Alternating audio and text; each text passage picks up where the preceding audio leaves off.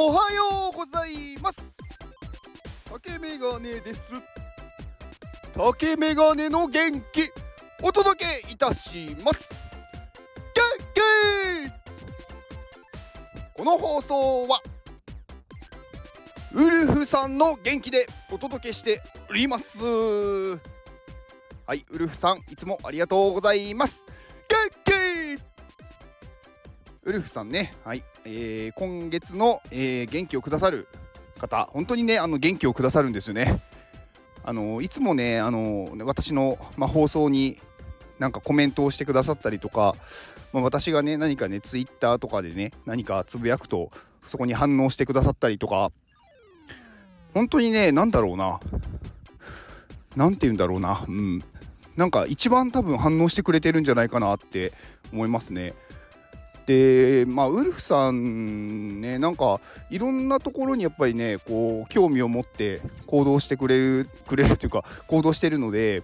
なんかすごいね見ててもねあ今回はこういうことしてるんだとか何かねいろいろ私も見ててね面白い人だなって思います。まあいろいろねあのウルフさんのねこうスタイフねあのちょっと私も全部聞けてないんですけどたまに聞いてるとなんかやっぱいろいろ経験されてる方だなって思っててなんかね、うん、不思議な方ですね。うん、そしてすごく元気な方です。はい。ウルフさんの放送を聞くと多分ね元気もらえるんじゃないかなと思うので、まあ、ね、あのー、お時間ある方は聞いてみてください。はい、ウルフさんの、えー、各種リンクを概要欄に貼っておきます。えっ、ー、と、今日は日曜日です。はい。なので、今散歩中です。まあね、たまには外で撮ろうかなと思って。やっぱりね、あのー、散歩っていいんですよね 皆さん散歩好きですか？私ね散歩が好きなんですよね あのまあ趣味散歩って入れるぐらい散歩が好きで。あの散歩ってなんか結構ねうんバカにされがちなんですけど実はめちゃくちゃいいんですよね。あのまあなんだろうな。こうパッと思いつくとこで言うとで、まあ、まずあのー、朝散歩すると目がねしっかり覚めるんですよね。まあ、体を動かしてるからだと思うんですけどだからやっぱりねこう散歩することによってこうねこう脳が活性化するというか、うん、体を動かすのでなんかすっきり目が覚める。だから朝こうねだらだらしがちじゃないですか。なんかこうだんだんこう目が覚めていくっていうよりかはこう体を動かしてねこう散歩することによってはっきりとパッと目が覚めると。いう感じなので、うん、すごくいいと思います。まあ、あとは2つ目はね、なんだろうな。散歩しながら 考えながら喋ってるから。うん、2つ目は、やっぱりね、元気になりますよね。なんか、すごいハードな筋トレするよりも、毎日ね散歩をした方が続けられると思いますしあとはねなんかそんなになんだろう疲れないけどしっかりねカロリーは消費するんですよね。なんかこう瞬発的にこうすごいねこう例えば腕立てをやるとかなんかスクワットするとかなんかそういうのってこう連続して何十分もできないと思うんですよ。でも散歩だったら30分歩くってそんなに苦じゃないと思うんですよね。でも結構カロリー使ってるんですよ実は。なのであのダイエットとかしてる人まあ、あとはねこう体脂肪率を落としたいとかねこうそういう人は散歩がいいと思いますよ。あの、筋トレもまあ大事っていうか筋トレは筋トレでいいんですけどよりもね散歩の方がいいんじゃないかなって思うんですよね。散歩してるとあの足腰強くなるんでやっぱりねあの老化防止というかやっぱり一番こうねこう年を重ねていってなんかまあ困るというか辛くなるのは歩けなくなることだと思うんですよ。どこにも自分の足で行けなくなる。で結構なんかスクワットがいいですよとか言われるんですけど私は散歩がいいのかなと思ってます。なんだかんだでねただ座ってるとかただなんだろう横になってるっていうよりかは歩いてるっていうだけでめちゃくちゃ筋肉実は使ってるんであの散歩はね本当にいいんですよねうんなんか例えば1日30分ねちょっと歩くっていうだけでも結構ね足の筋肉がねつくんですよでやっぱりね毎日やることが大事でまあどの時間帯にやるかっていうのはまあ別として、まあ、まとめて30分でやった方がいいかなと思ってます。まあ、10分とかだとねやっぱあんまり効果がないと思うので、まあ、30分ぐらいがやっぱりいいのかなと思ってますね。うん、まああとはねやっぱりね元気になるっていうとこですよね。なんかやっぱりね散歩するとねこう体を動かしてるからあの、気分がね晴れるんですよ。であとね前もねお話ししたと思うんですけどあの散歩ってこう一定のリズムでこう歩くじゃないですか。だからねこううんやっぱり人間の体ってね心臓がこう動いてるわけでやっぱりそういう鼓動があるものが心地よいんですよね。こう一定の周期でこう何か振動するもの